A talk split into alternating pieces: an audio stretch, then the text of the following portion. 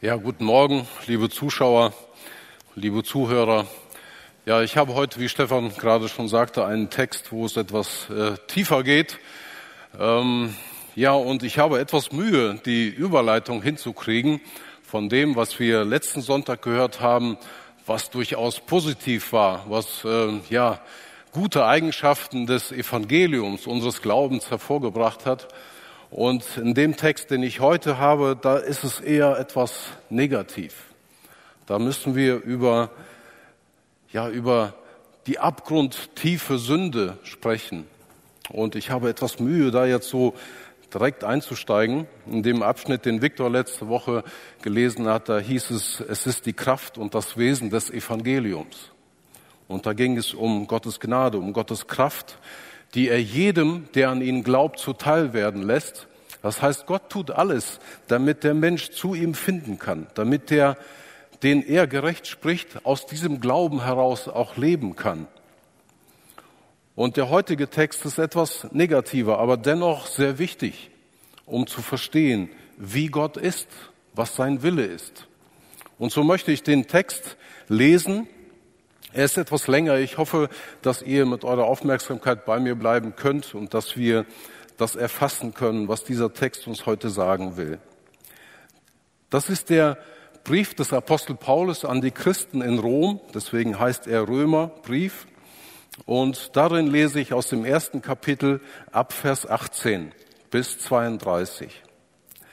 Denn es wird offenbart Gottes Zorn vom Himmel her über alle Gottlosigkeit und Ungerechtigkeit der Menschen, welche die Wahrheit durch Ungerechtigkeit niederhalten, weil das von Gott Erkennbare unter ihnen offenbart ist.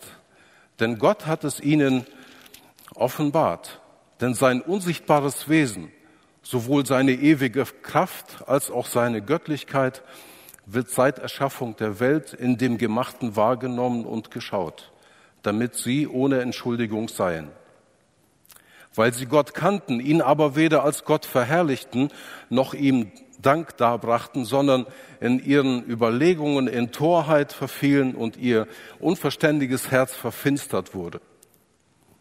Indem sie sich für Weise ausgaben, sind sie zu Narren geworden und haben die Herrlichkeit des unvergänglichen Gottes verwandelt in das Gleichnis eines Bildes vom vergänglichen Menschen und von Vögeln und von vierfüßigen und kriechenden Tieren. Darum hat Gott sie dahingegeben, in den Begierden ihrer Herzen, in die Unreinheit ihrer Leibe untereinander zu schänden. Sie, welche die Wahrheit Gottes in die Lüge verwandelt und dem Geschöpf Verehrung und Dienst dargebracht haben, statt dem Schöpfer, der gepriesen ist in Ewigkeit. Amen. Deswegen hat Gott sie dahingegeben in schändliche Leidenschaften, denn ihre Frauen haben den natürlichen Verkehr in den unnatürlichen verwandelt. Und ebenso haben auch die Männer den natürlichen Verkehr mit der Frau verlassen, sind in ihrer Begierde zueinander entbrannt, indem die Männer mit Männern Schande trieben und empfingen den gebührenden Lohn ihrer Verirrung an sich selbst. Und wie sie es nicht für gut fanden, Gott in der Erkenntnis festzuhalten, hat Gott sie dahingegeben, in einen verworfenen Sinn zu tun, was sich nicht ziemt, erfüllt mit aller Ungerechtigkeit, Bosheit, Habsucht, Schlechtigkeit, voll von Neid, Mord, Streit, List, Tücke, Verbreiter übler Nachreden, Verleumder, Gotteshasser, Gewalttäter, Hochmütige, Prahler, Erfinder böser Dinge, den Eltern ungehorsam, Unverständige, Treulose, ohne natürliche Liebe, Unbarmherzige.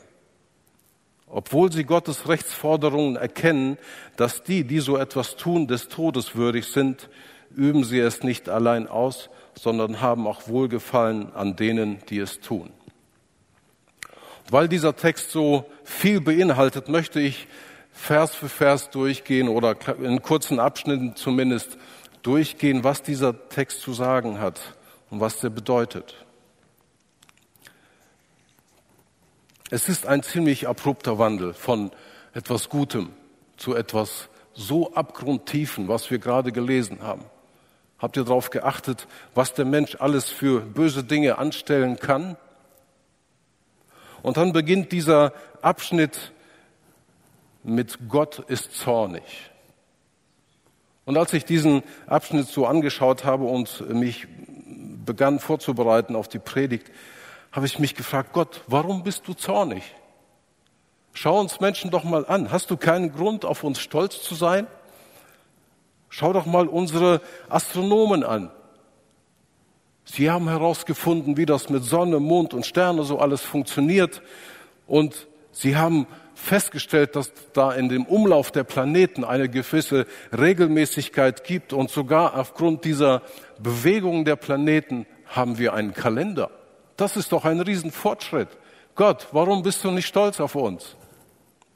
Oder schau doch mal unsere Mediziner an, was sie alles können. Früher haben sie nur mit Salben und mit solchen primitiven Dingen hantiert, haben für viel Geld einen Aderlass gelassen, der wahrscheinlich nicht viel bewirkt hat. Aber sie haben dazugelernt.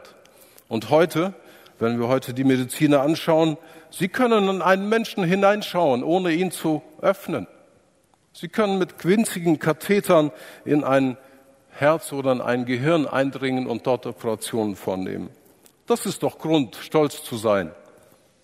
Oder was ist mit unseren Physikern? Sie können die kleinsten Teilchen, die man nicht sehen kann, aufspalten. Und wir können Briefe schreiben, die in Sekunden schneller ans andere Ende der Welt gelangen. Gott, warum bist du nicht stolz auf uns? Wir sind deine Geschöpfe. Du könntest stolz auf uns sein. Und dennoch lesen wir, denn es wird offenbart Gottes Zorn vom Himmel her über alle Gottlosigkeit und Ungerechtigkeit der Menschen, welche die Wahrheit durch Ungerechtigkeit niederhalten. Wenn wir die gesamte Zeit der Bibel überblicken, dann hat sich Gott immer wieder offenbart. Er hat den Menschen immer wieder klar gemacht, was sein Wille ist. Er hat sich offenbart durch Menschen wie Mose oder die Patriarchen, also Abraham, Isaac, Jakob, durch die Richter, die sein Volk verwaltet haben, die sein Volk angeleitet haben, oder durch die Propheten, durch Engel und natürlich durch seinen Sohn Jesus Christus. Gott selber ist sichtbar Mensch geworden. Durch seine Jünger,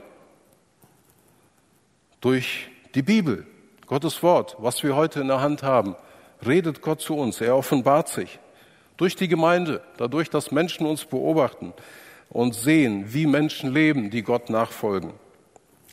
Durch Prediger. Gott spricht zu dir durch mich, nicht weil ich es bin, sondern weil Gott möchte, dass wir der Welt sein Wort verkündigen, dass wir der Welt seinen Willen verkündigen. Der Zorn Gottes ist Ausdruck seiner Gerechtigkeit. Weil Gott gerecht und heilig ist, also absolut rein und frei von Ungerechtigkeit und Sünde, kann er keine Ungerechtigkeit dulden. Und deswegen hat er die Menschen, die sich leider gegen ihn entschieden haben im Paradies, also Adam und Eva, aus seiner Gemeinschaft entfernen müssen. Der Mensch hatte die freie Wahl. Er hatte sich entscheiden können, für Gott in seiner Gemeinschaft zu leben, das, was eigentlich Gottes Absicht war. Gott hatte den Menschen geschaffen, um mit ihm zu leben, damit der Mensch ihn verherrlicht, ihn anbetet. Aber er hat sich entschieden, Gott ungehorsam zu sein. Er wollte gottlos sein. Und weil Gott heilig ist, musste er den sündigen Menschen von sich entfernen. Aber Gott liebt den Menschen dennoch, bis heute. Und er tut alles dafür, dass diese Beziehung wieder heil wird, dass sie wieder in Ordnung kommt, nicht aufhört zu existieren. Und so offenbart sich Gott fortlaufend immer weiter. Und das geschieht bis heute.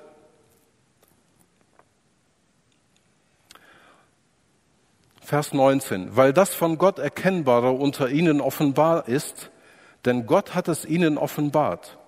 Denn sein unsichtbares Wesen, sowohl seine ewige Kraft als auch seine Göttlichkeit, wird seit Erschaffung der Welt in dem Gemachten, also in der Schöpfung, wahrgenommen und geschaut, damit sie ohne Entschuldigung seien. Gott ist Geist und Geist ist unsichtbar. Aber das, was man von ihm erkennen kann, das hat er uns erkennen lassen. Weil Gott Geist ist, hat er seine Eigenschaften, hat er alles, was er ist, unserem physischen Auge sichtbar gemacht. Wir können Gott eigentlich nicht sehen mit unseren Augen, aber in der Schöpfung spiegelt Gott sich, er zeigt sich. In der Schöpfung zeigt Gott, dass er Gott ist. In der Schöpfung zeigt er seine Genialität. Wenn wir die Schöpfung betrachten, dann können wir nur staunen, wie ausgeklügelt und durchdacht alles ist. Das ist Gottes Genialität. Darin hat er sich gezeigt. Und ich denke, wenn wir die Schöpfung anschauen, dann können wir nur sagen, da muss ein genialer Schöpfer dahinter stehen. In der Schöpfung zeigt Gott, dass es eine Ordnung gibt, eine göttliche Ordnung, die seinen Willen ausdrückt. Vers 21 weil sie Gott kannten, ihn aber weder als Gott verherrlichten noch ihm Dank darbrachten, sondern in ihren Überlegungen in Torheit verfielen und ihr unverständiges Herz verfinstert wurde. Indem sie sich für Weise ausgaben, sind sie zu Narren geworden und haben die Herrlichkeit des unvergänglichen Gottes verwandelt in das Gleichnis eines Bildes vom vergänglichen Menschen und von Vögeln und von vierfüßigen und kriechenden Tieren. Gott macht hier dem Menschen einen Vorwurf. Er sagt, ihr kanntet mich, ich habe mich sichtbar gemacht, aber ihr habt mich nicht verherrlicht, ihr habt mir nicht gedankt. Gott zu verherrlichen, das heißt auszusprechen, dass er Gott der Schöpfer ist, das, was wir auch immer wieder im Lobpreis mit unseren Musikern machen, das ist anzuerkennen, dass Gott der Schöpfer Gott ist. Gott ist die Quelle aller Weisheit. Gott ist allein anbetungswürdig. Und wenn wir Gott danken, dann erkennen wir an, dass er alles geschaffen hat, dass wir davon profitieren, dass wir davon leben, dass er etwas geschaffen hat. Aber hier schreibt Apostel Paulus über die Menschheit, stattdessen waren sie dumm genug, sich selbst für weise zu halten und haben die Wahrheit nicht angenommen. Und da, wo man die Wahrheit Gottes nicht annimmt, da geht allmählich auch die Fähigkeit verloren, die Wahrheit zu erkennen. Der Mensch hat sich überlegt, wozu brauche ich Gott? Ich schaffe es doch auch alleine. Ich muss Gott nicht haben. Ich kann auch ohne Gott leben. Das ist eine Torheit. Dieser Torheit ist die Menschheit verfallen. Und dadurch ist ihr unverständiges und verfinstertes Herz groß geworden. Und daraus die Folge ist, sie haben nicht dem Schöpfer gedankt, dem eigentlich allen Dank gebührt, weil er allein allmächtig und anbetungswürdig ist, sondern sie haben sich ihre eigenen Götter geschaffen, ihre eigenen Götter erdacht und haben sich vor ihnen niedergeworfen. Gott ist zornig weil der Mensch ihn, den unvergänglichen, ewigen und heiligen Gott, einfach ignoriert. Und die Folgen dieser Ignoranz lesen wir in dem nächsten Vers, in Vers 24. Darum hat Gott sie dahingegeben in den Begierden ihrer Herzen, in die Unreinheit ihrer Leiber untereinander zu schänden. Warum hat Gott sie dahingegeben? Weil sie ihn ignoriert haben. Sie haben ihn nicht verherrlicht. Sie haben ihm nicht gedankt. Sie haben nicht anerkannt, dass er der Schöpfergott ist. Und diese Ignoranz, die hat Folgen. Weil sie kannten, ihn aber nicht verherrlichten, hat Gott sie dahingegeben, hat sie aufgegeben, hat sie einfach machen lassen. Und zwar nach ihren Wünschen, nach den Begierden, die in ihren Herzen sind. Und ein Aspekt dieser menschlichen Verderbtheit ist sexuelle Ausschweifung. Die menschliche Verderbtheit ist die Folge davon, dass der Mensch, dass die Menschen Gottes Wahrheit nicht mehr haben wollten, nicht mehr wahrhaben wollten. Und das hat Folgen. Gott überlässt sie einfach ihrer freien Entscheidung, lässt sie einfach machen. Und weil der Mensch sich gegen Gott entschieden hat, lässt er ihn auch einfach ihren Weg gehen. Gott hat die Menschheit sich selbst überlassen, dahingegeben, aufgegeben. Wir lesen weiter in Vers 25. Sie, welche die Wahrheit Gottes in die Lüge verwandelt und dem Geschöpf Verehrung und Dienst dargebracht haben, statt dem Schöpfer, der gepriesen ist in Ewigkeit. Amen. In gewisser Weise wiederholt sich hier das, was wir in Vers 23 schon gelesen haben. Aber hier kommt noch eine andere Wahrheit ins Spiel. Gottes Wahrheit begrenzt sich nicht darauf, dass er der allmächtige, allwissende und allgegenwärtige Gott ist. Gottes Wahrheit bezieht sich auf alles, was er geschaffen hat. Seine ganze Schöpfung ist Ausdruck seiner Allmacht, insbesondere der Mensch, der dazu geschaffen ist, Gott zu verherrlichen und zu seiner Ehre da zu sein. Der Mensch kann nur wahre Erfüllung finden, wenn er Gott, den Schöpfer, verehrt und ihm gehorsam ist. Und diese Wahrheit hat der Mensch in Lüge verkehrt. In die Lüge, dass der Mensch unabhängig von Gott existieren, sich selber versorgen kann, selbstbestimmt leben kann. Das stimmt nicht, das ist eine Lüge. Der Mensch hat die Wahrheit in die Lüge verkehrt, und zwar in die Lüge, dass der Mensch in sich selbst Erfüllung finden kann. Wir lesen weiter im Text. Deswegen, weil sie dieser Lüge verfallen sind, hat Gott sie dahin gegeben in schändliche Leidenschaften. Denn ihre Frauen haben den natürlichen Verkehr in den unnatürlichen verwandelt. Und ebenso haben auch die Männer den natürlichen Verkehr mit der Frau verlassen, sind in ihrer Begierde zueinander entbrannt und haben Männer mit Männer Schande getrieben und haben den Lohn ihrer Verirrung empfangen. Und hier spricht der Apostel Paulus ganz klar die Homosexualität an. Und zwar beides, die weibliche als auch die männliche Homosexualität. Wahrscheinlich gebraucht Apostel Paulus dieses Thema, weil es so ein krasses Veranschaulichungsbeispiel ist für die Verdorbenheit des Menschen oder der ganzen Menschheit. In der Homosexualität drückt der Mensch einen Affront gegen Gott aus. Affront ist ein Wort, das ausdrückt, dass ich einfach wieder besseren Wissens etwas anders mache. Dass ich, obwohl ich etwas weiß, dass es richtig ist, sage, nein, ich mache es anders. Ich gehe dagegen an. Und das drückt sich sehr stark in der Homosexualität aus, dass man sagt, nein, ich möchte Gottes Schöpfungsordnung nicht einhalten. Ich will dagegen angehen. Und diese bewusste Verweigerung der Gotteserkenntnis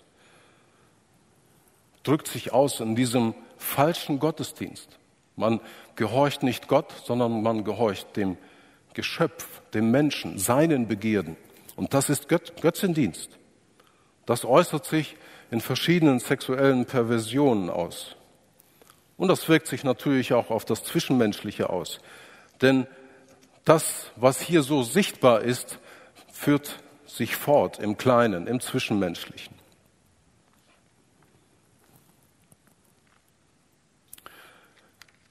Die Folge dieser Emanzipation von Gott ist, dass wir nicht ihn, den Schöpfer, anbeten, sondern das, was er geschaffen hat, also seine Werke. Wir entwickeln ein widernatürliches Verhalten.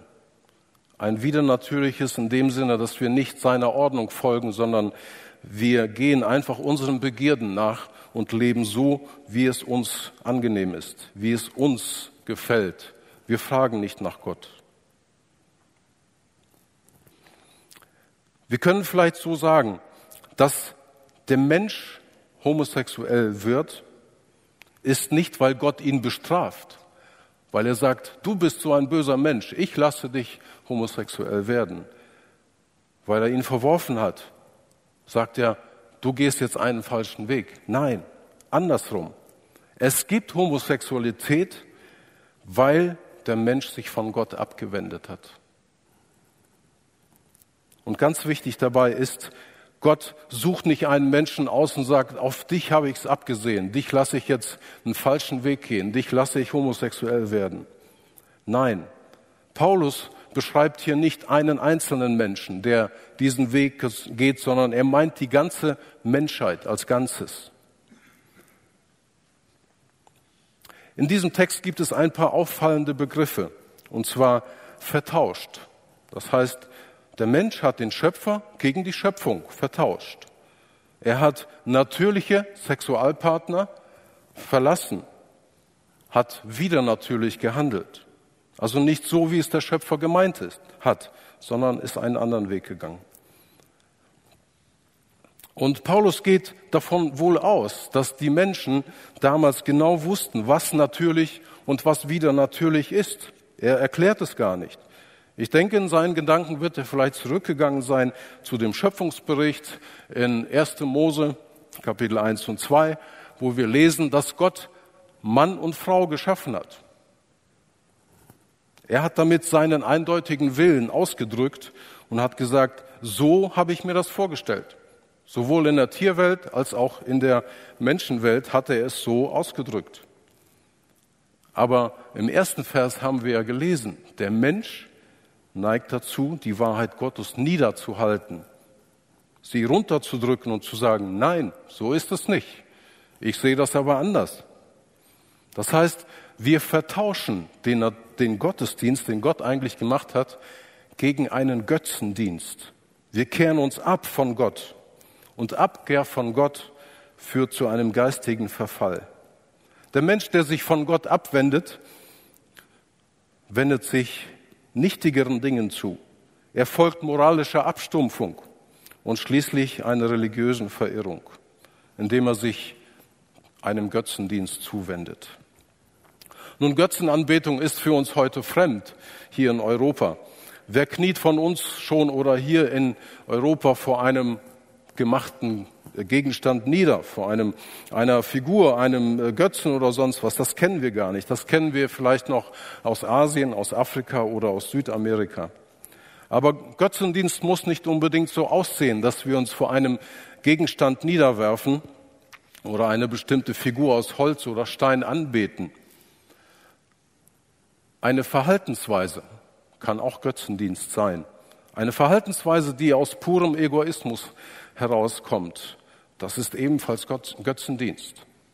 Dann ist dein Götze eben nicht materiell, sondern was anderes. Dann ist es deine Vergnügungssucht, dann ist es deine Habsucht, dann ist es was auch immer.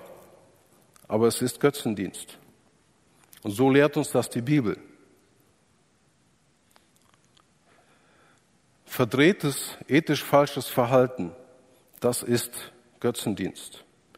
Hier gibt es eine zugrunde liegende Logik und die kann man so ausdrücken. Wenn man Gott anerkennt, orientiert man sich an ihm und an seinem Willen.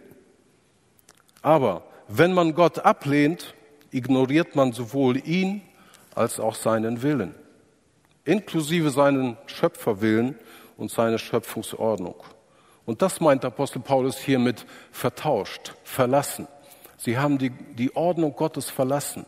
Sie haben den Schöpfer vertauscht mit dem Geschöpf. Und daraus entsteht schuldhaftes, aktives Verhalten. Und dafür ist der Mensch verantwortlich. Und daraus, aus diesem falschen, aktiven Verhalten gegen Gott, gegen seinen, seine Ordnung, entsteht auch homosexuelle Praxis. Wir dürfen nicht dem falschen Gedanken verfallen, dass Homosexualität eine viel schlimmere Sünde ist als alle anderen Sünden. Die Bibel ist voll davon, von Texten, wo wir lesen, was der Mensch so alles in seinem Herzen hat. Und nirgendwo finden wir eine Stelle, dass da eine Gewichtung entsteht oder die eine Sünde größer gehalten wird als die andere. Nein, sondern Sünde ist Sünde. Und so nennt die Bibel das auch. Wir haben einige Bibelstellen, wo genau aufgezeigt ist, was Gott nicht haben möchte was aus diesem falschen Verhalten, was diesem, aus diesem Abwenden von Gott entsteht.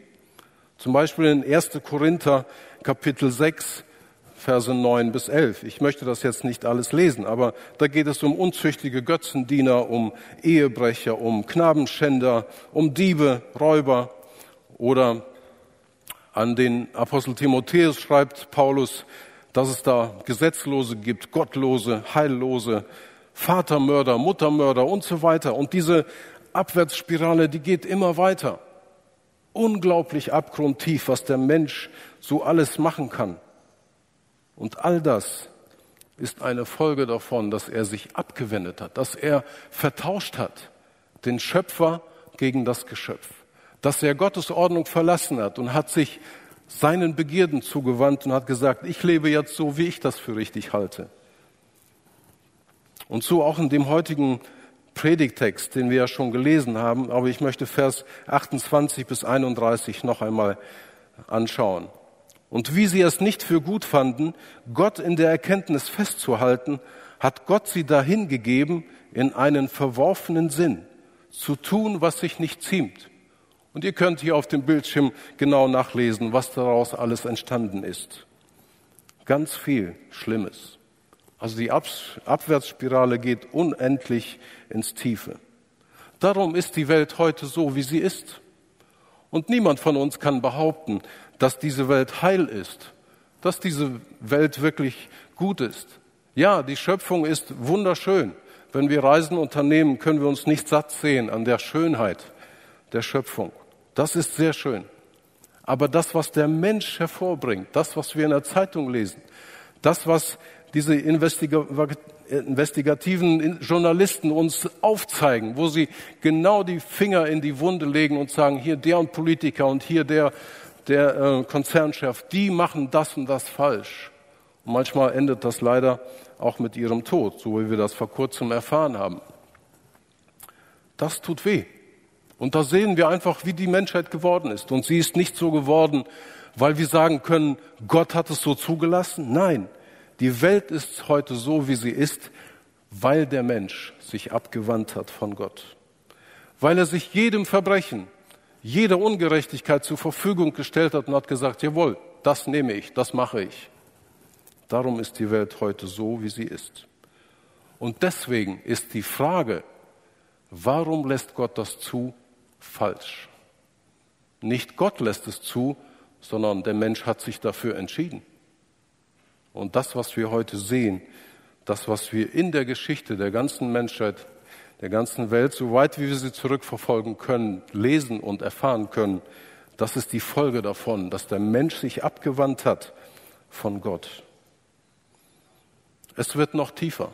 Der letzte Vers aus unserem Text, da heißt es, obwohl sie Gottes Rechtsordnungen erkennen, dass die, die so etwas tun, des Todes würdig sind, der Mensch weiß, was richtig und falsch ist. Das heißt, im Herzen weiß jeder Mensch, was richtig und falsch ist und dass er für sein falsches Verhalten eigentlich den Tod verdient hat. Üben Sie es nicht allein aus, sondern haben auch Wohlgefallen an denen, die es tun. Dieser letzte Abschnitt bezieht sich nicht auf eine spezielle Sünde, sondern meint die Sünden an sich, das Fehlverhalten an sich der Menschheit. Wer Sünde praktiziert und sie nicht lassen will, der sucht automatisch nach Solidarität mit anderen. Und zwar mit der trügerischen Absicht, dass wenn viele es tun, dann kann es ja nicht so falsch sein.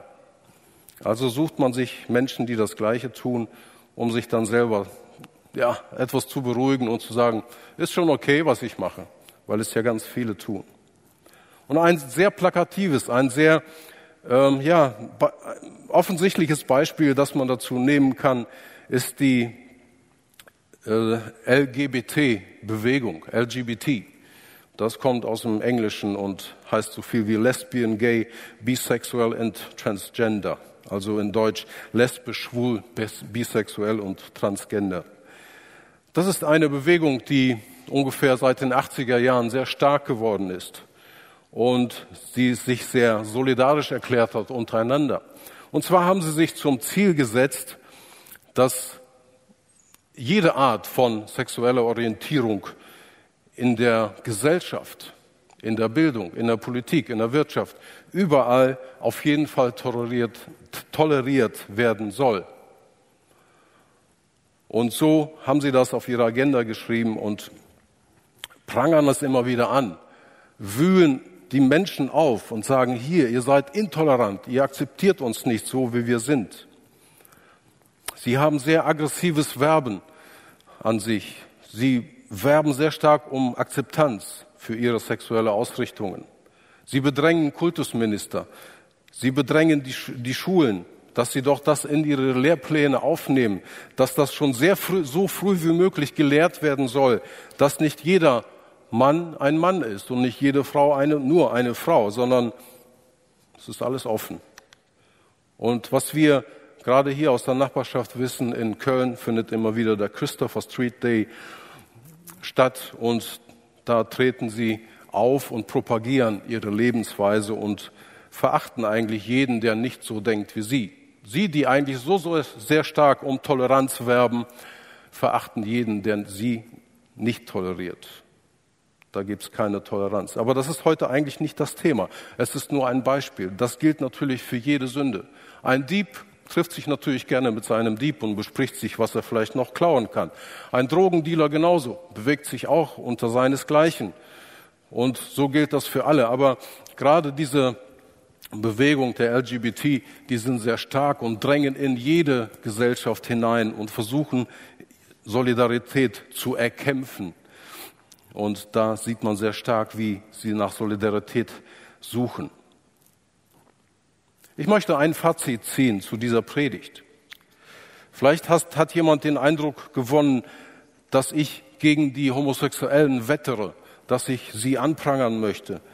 Nein, der Zorn Gottes richtet sich nicht gegen diese Menschen. Der Zorn Gottes richtet sich gegen die Sünde. Gott liebt jeden Menschen.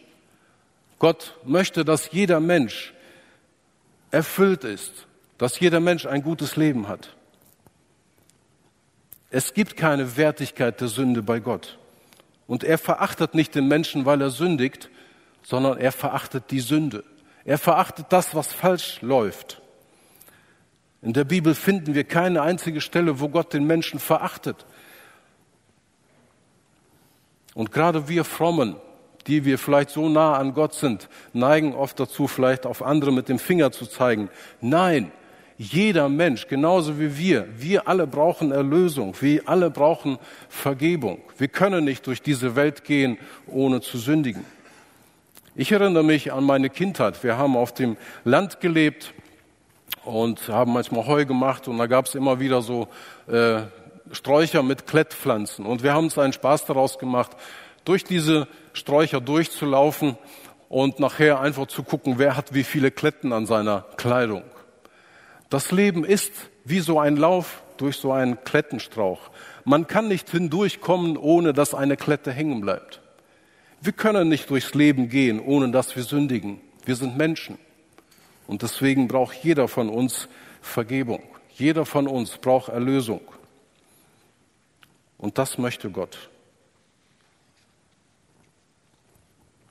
Gott möchte nicht, dass du einem Götzen nachläufst, was auch immer es sein mag, ob es dein Auto ist, deine Gesundheit, dein beruflicher Erfolg, deine hübsche Frau vielleicht oder dein hübscher Partner. Nein, auch nicht dein WhatsApp-Account oder Facebook. Wie oft sitzen Leute da und feilen an ihrem Auftritt? Das ist Götzendienst. Das ist unwichtig. Du betest etwas an. Ja, natürlich, man kann das machen. Das gehört heute dazu. Aber überleg doch mal, wie viel Zeit verbringst du darauf, dich selbst der Welt zu präsentieren?